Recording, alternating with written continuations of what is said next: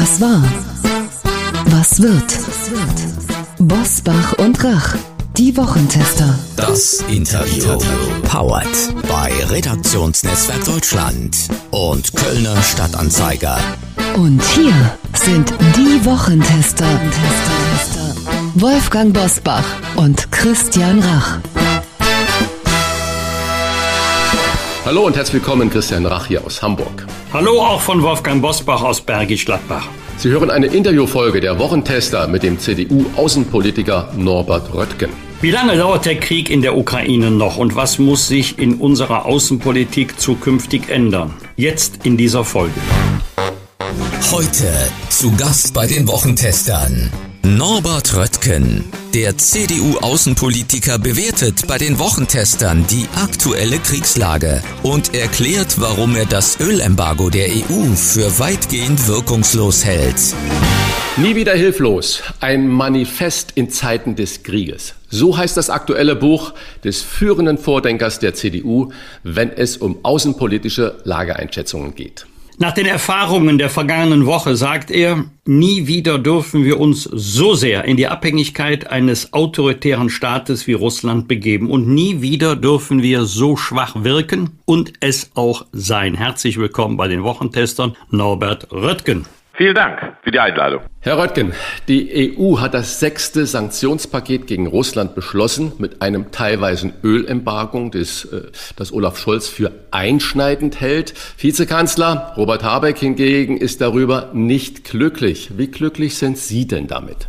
Ich bin überhaupt nicht glücklich, sondern ich bin das Gegenteil. Ich halte das für einen großen Fehlschlag. Die EU ist jetzt zum ersten Mal der Lage nicht gerecht geworden, sondern die nationalen Egoismen haben überwogen gegenüber einer klaren Politik gegenüber Russland als Aggressor. Und leider geht es dabei im Kern gar nicht in erster Linie um das relativ kleine Land Ungarn, sondern um Deutschland. Das Ergebnis dieses faulen Kompromisses ist es, dadurch, dass man zwischen Pipelineöl, das nicht sanktioniert wird, und das Öl, das mit Schiffen transportiert wird, das sanktioniert wird, unterscheidet, schafft dieser faule Kompromiss in der EU Gewinner und Verlierer. Das russische Öl wird billiger als das andere Öl, das nun ersatzweise beschafft werden muss. Das heißt, das Geschäftsmodell Putins macht mit mir Geschäfte, es ist billiger, wird bekräftigt und gestärkt.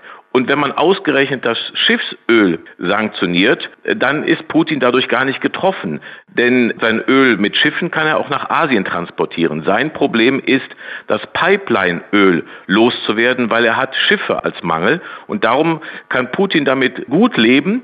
Und die Europäer sind gespalten. Und Deutschland hätte das verändern können. Denn es gibt eine Nordleitung für Öl, die geht nach Deutschland. Und eine Südleitung, die geht nach Ungarn und Tschechien. Die haben keinen Hafen. Das heißt, Deutschland hatte es in der Hand, auch selber die Leitung, die nach Deutschland kommt, zu sanktionieren, um damit ein klares Zeichen von Deutschland zu setzen. Wir stehen zusammen, dafür wirtschaftlichen Druck auf Putin auszuüben. Exakt dafür hat Deutschland lobbyiert, dass wir auch befreit sind und nicht Teil derjenigen sind, die auch die Kosten tragen müssen, dass Putin Druck erhält. Ganz schlecht. Wie müsste deiner Meinung nach eine Sanktion ausfallen, damit sie Putin wirklich spürt, damit sie ihm wehtut, damit solche Sanktionen zu einer Verhaltensänderung bei ihm führen? Ich finde den Vorschlag von Mario Draghi brillant.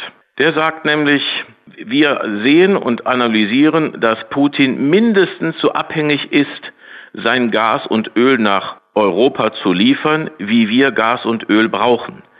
Wenn er nicht mehr liefern kann, ist seine wesentliche Lebensader abgeschnitten.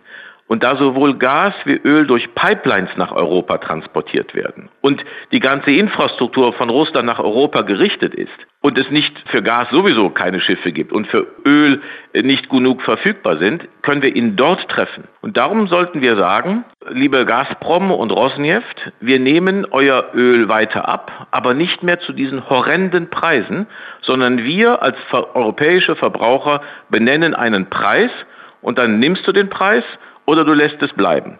Die Kalkulation ist, er muss den niedrigeren Preis nehmen, weil er sonst ein viel größeres Problem hat.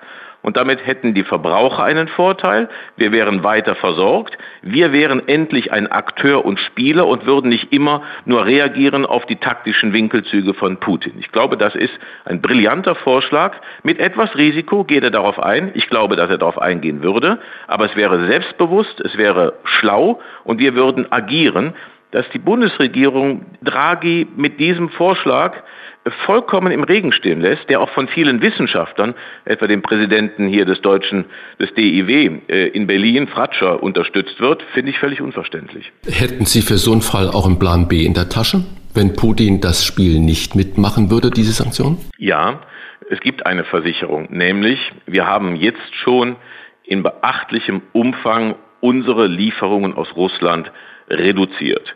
Vor dem Krieg haben wir 35 Prozent unseres Öls aus Russland bezogen. Jetzt sind es noch gut 10 Prozent. Wir hatten 55 Prozent Erdgasbezug, jetzt haben wir noch gut 30 Prozent. Naja, aber wir reden ja auch über Ungarn und Tschechien und Österreich. Ja, das ist richtig. Österreich, glaube ich, ist nicht das Problem, aber die Problemfälle sind bei Öl, sind Ungarn, Tschechien und Slowakei. Und darum muss eine europäische Lösung her und diese Länder haben keinen Hafen und darum müsste es eine, eine, eine Solidarität äh, geben der anderen Europäer, die über ihre Häfen Öl beziehen können, mit diesen kleineren Staaten.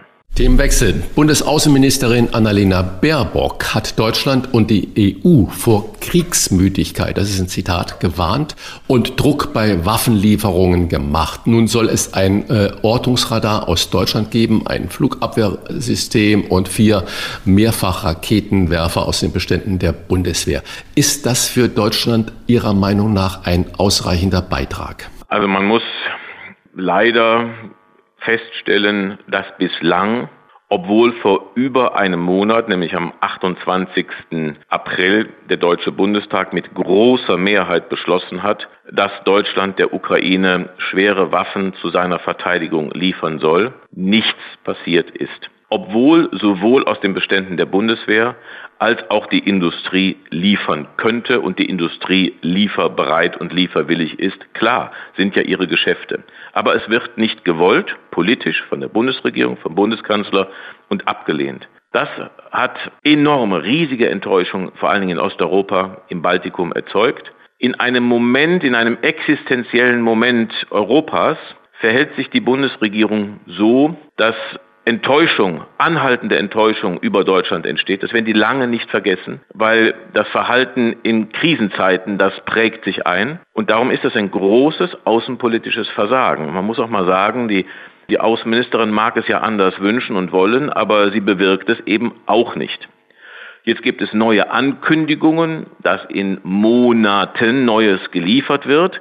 Das finde ich gut. Wir müssen uns auch einstellen darauf, dass dieser Krieg leider noch lange dauern wird. Aber die Lieferung in drei Monaten kann nun die fehlende Unterstützung jetzt in den schwersten Wochen der Ukraine, die verlustreichsten, schwersten Wochen, die wir jetzt haben, nicht ersetzen. Das, daran führt leider kein Weg dran vorbei. Und das war vermeidbar. Es ist politisch gewollt, dass die, dass die Ukraine diese Waffen nicht bekommt. Ein wirklich schwerer, schwere Verantwortung, die da die Bundesregierung auf sich geladen hat. Das führt uns zur nächsten Frage. Du hast das gerade schon angedeutet. Experten gehen in diesen Tagen davon aus, dass Putin seine Kriegsstrategie angepasst hat. Nachdem die schnelle Einnahme der Ukraine nicht gelungen ist, setzt Putin nun auf Langfristigkeit, also auf eine Art Abnutzungskrieg, auf ein ganz zähes Kriegsgeschehen. Teilst du die Einschätzung und wie gefährlich ist das? Ja, ich würde es so nicht schildern, weil das jetzt nicht so ist, dass er sich überlegt hat, mir ist was Besseres eingefallen, sondern Putin zieht die Schlüsse äh, aus der Schwäche, der erlebten Schwäche der russischen Armee und der überraschenden Stärke und des enormen Widerstandswillens der Ukrainer und der ukrainischen Armee. Er musste sich aus Kiew zurückziehen, weil er es nicht geschafft hat, weil die Armee ähm, ja erhebliche Verluste hat. Die Ukrainer haben gegen den Willen äh, der Russen Kharkiv, äh, eine, eine der großen Städte der Ukraine, wiedererobert. Und jetzt macht er, was er noch in, der, in seinen geschwächten Fähigkeiten machen kann, nämlich fokussiert äh, Krieg zu führen, auch aus dem Hinterland äh, des Donbass, das er bislang besetzt hat, heraus. Er macht einen absoluten Vernichtungskrieg. Äh, also die Methode ist, wir schießen zuerst mal ganze Städte kurz und klein und alles, äh, da geht es nicht um militärische Ziele, alles wird kaputtgeschossen, Schulen, Marktplätze, Wohnhäuser, Krankenhäuser, alles wird kaputtgeschossen und dann rücken wir mit äh, Soldaten nach. Da erst in den Tagen jetzt die ersten, vor allen Dingen amerikanischen, modernen, zum Beispiel Haubitzen, angekommen sind in der Ukraine, sind das jetzt die schwersten Wochen, aber mit der Lieferung moderner Waffen und den vielen Ukrainern, Hunderttausenden, die bereit sind, für ihr Land zu kämpfen und auch zu sterben, könnte es durchaus sein, dass die Abnutzung und die Durchhaltefähigkeit äh, auf russischer Seite problematischer ist als auf ukrainischer Seite. Das wird man sehen. Aber die Versorgung ist immer noch schwierig auf russischer Seite. Es werden ausgemusterte Panzer eingesetzt. Ähm, es gibt begrenztes Personal, das bereit ist äh, zu kämpfen. Also da sind erhebliche militärische Probleme in der Durchhaltefähigkeit. Und dann kommen noch der wirtschaftliche Druck dazu. Wirtschaftlicher Druck haben Sie erwähnt und äh, alles wird kaputt geschossen. Nun versuchen wir uns mal in die Welt von Putin hinein äh, zu denken. Vielleicht wollte er die Ukraine am Anfang des Konfliktes in seiner Welt ganz erobern. Nun vielleicht ist es nur Luhansk, Donbass und die, die, die Schwarzmeerregion. Aber wenn er alles, und Sie haben es ja gerade auch geschildert, Krankenhäuser, Schulen, Marktplätze, Wohnhäuser, wenn er die komplette Infra-, Wohn- und Lebensstruktur zerschießt, zerbombt. Was erwartet denn er hinterher daraus? Wer soll das denn wieder aufbauen? Oder wo soll denn dann die russischstämmige Bevölkerung dort überhaupt leben können? Anders gefragt, läuft die Zeit für Russland, indem er sagt, wir haben einen ganz langen Atem und danach geben wir uns auch 30 Jahre für einen Wiederaufbau? Nein, ich glaube, Ihre Frage ähm, zeigt, dass Putin politisch in allem, was er erreichen wollte, gescheitert ist. In allem, politisch. Militärisch ist es noch nicht entschieden. Politisch ist er, ist er definitiv gescheitert. Er bekommt zwei neue NATO Staaten. Davon ein Land, Finnland, mit dem äh, Russland eine 1300 Kilometer lange Grenze hat. Bislang ist sechs Prozent des russischen Staatsgebietes eine Grenze äh, mit, äh, mit NATO-Ländern. Jetzt bekommt er erheblich, er bekommt mehr NATO-Länder und zwar näher an Russland dran als vorher. Er hat bestritten, dass es die Ukraine als Nation überhaupt gibt. Jetzt jedenfalls gibt es die Ukraine als Nation. Sie ist durch diesen Krieg endgültig erschaffen worden in ihrem Überlebenswillen. Die Einzelnen sind bereit zu sterben für das Überleben von Nation und Staat. Einen stärkeren äh, Selbstbehauptungswillen kann es gar nicht geben.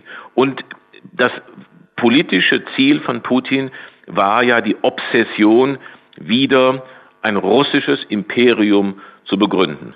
Zbigniew Brzezinski, der, der frühere Sicherheitsberater von, von Jimmy Carter, hat mal gesagt, Russland mit der Ukraine ist ein Imperium. Russland ohne die Ukraine ist einfach nur ein Land.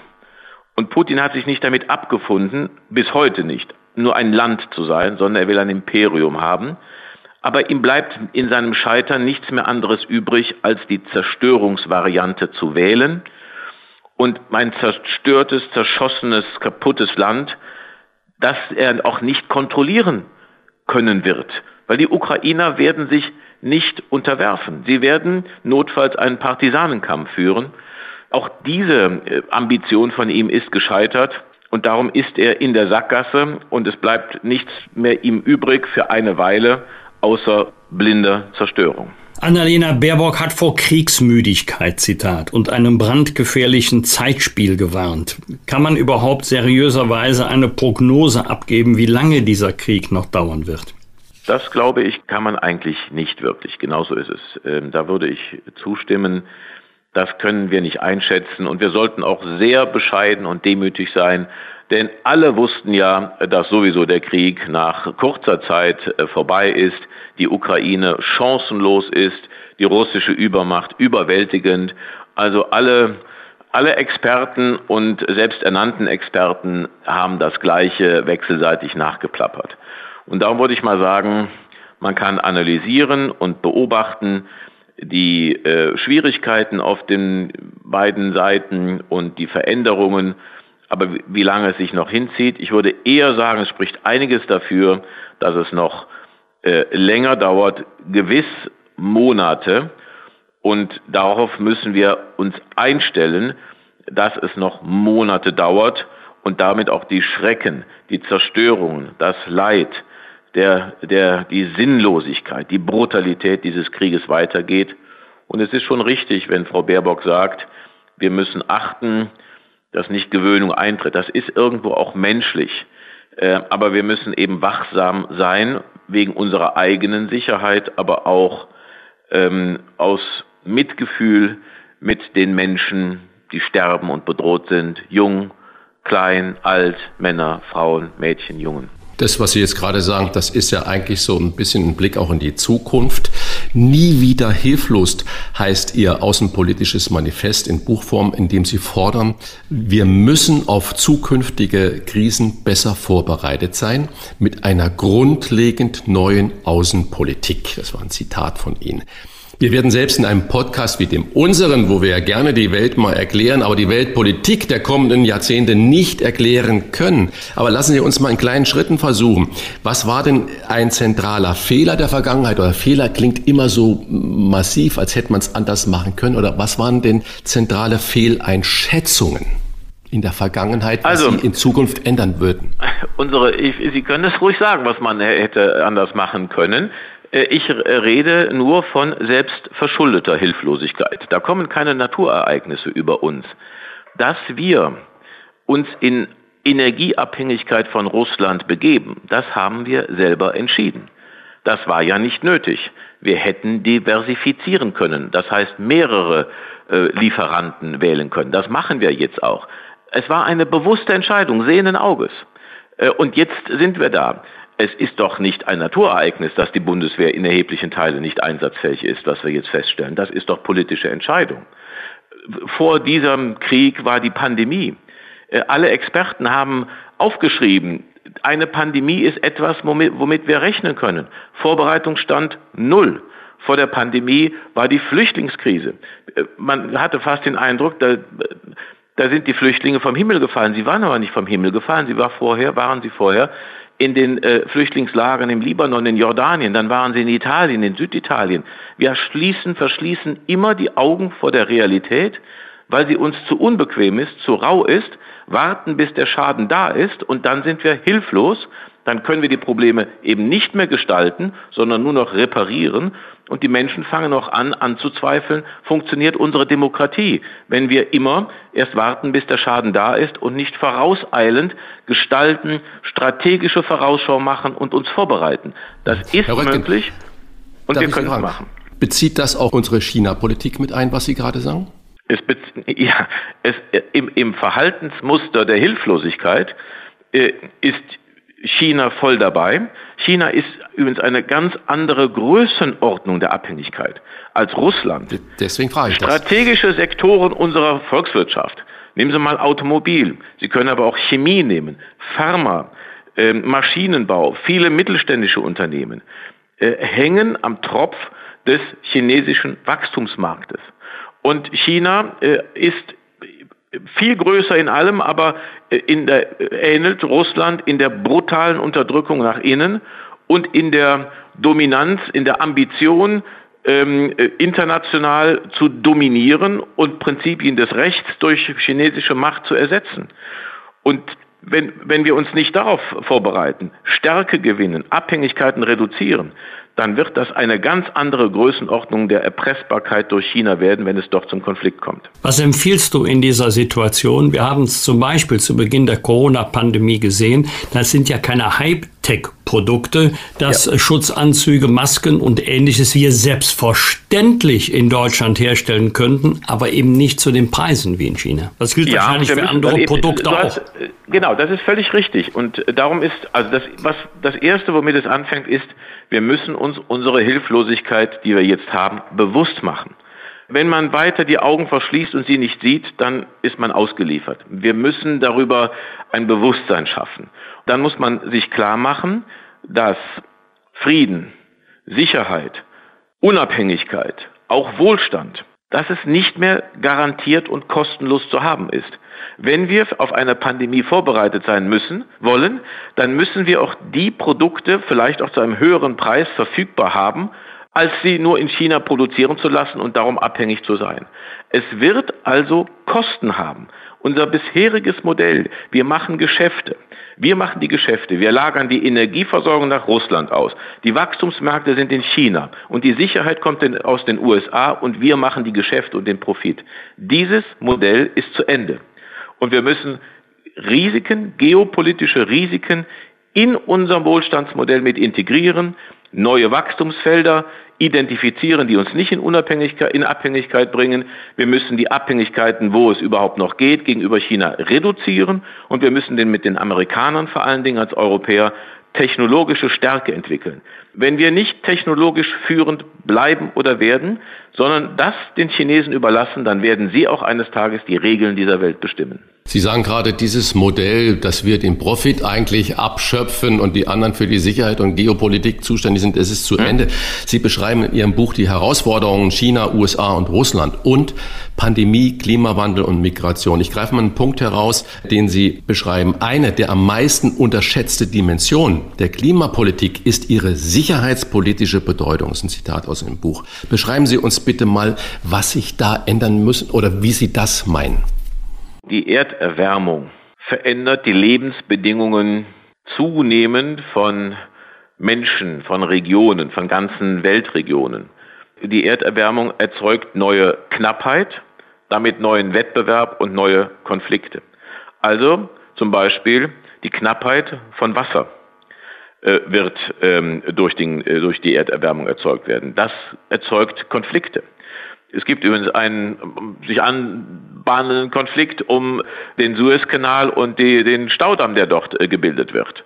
Äh, also das, äh, das, das sind solche Konflikte. Wenn Staaten die Wasserversorgung abgeschnitten wird, weil ein anderer Staat sich vorrangig das Wasser für sich sichern möchte, dann ist das eine potenzielle Kriegsgefahr, die, die, die daraus entsteht.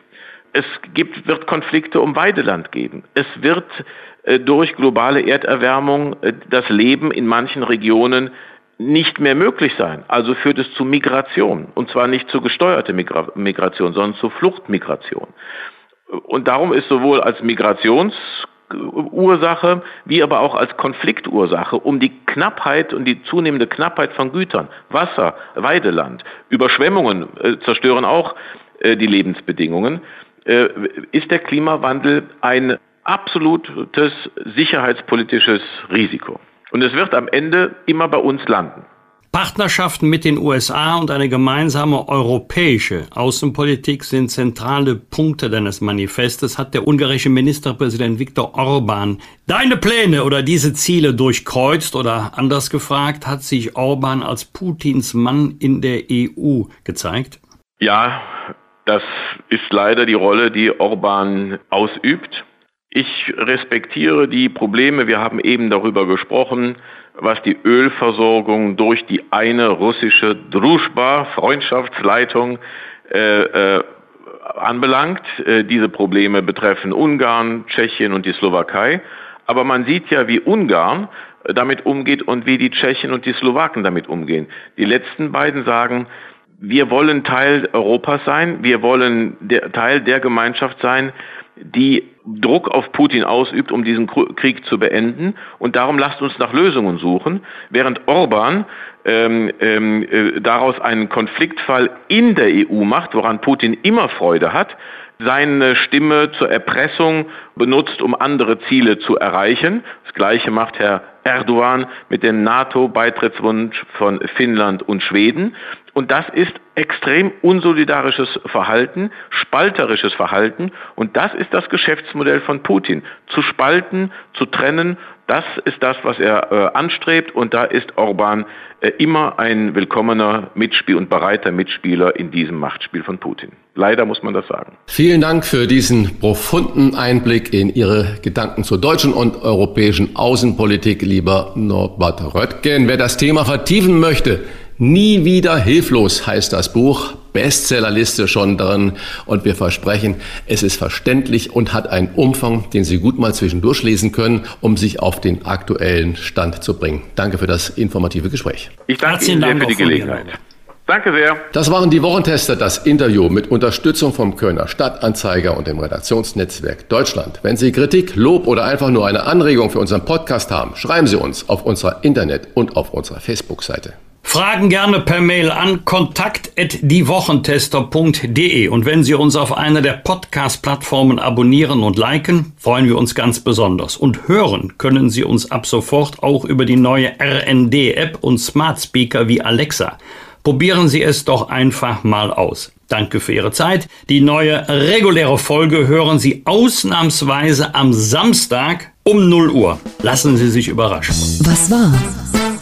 Was wird? Wolfgang Bosbach und Christian Rach sind die Wochentester. Ein Maßgenau Podcast. Powered bei Redaktionsnetzwerk Deutschland und Kölner Stadtanzeiger.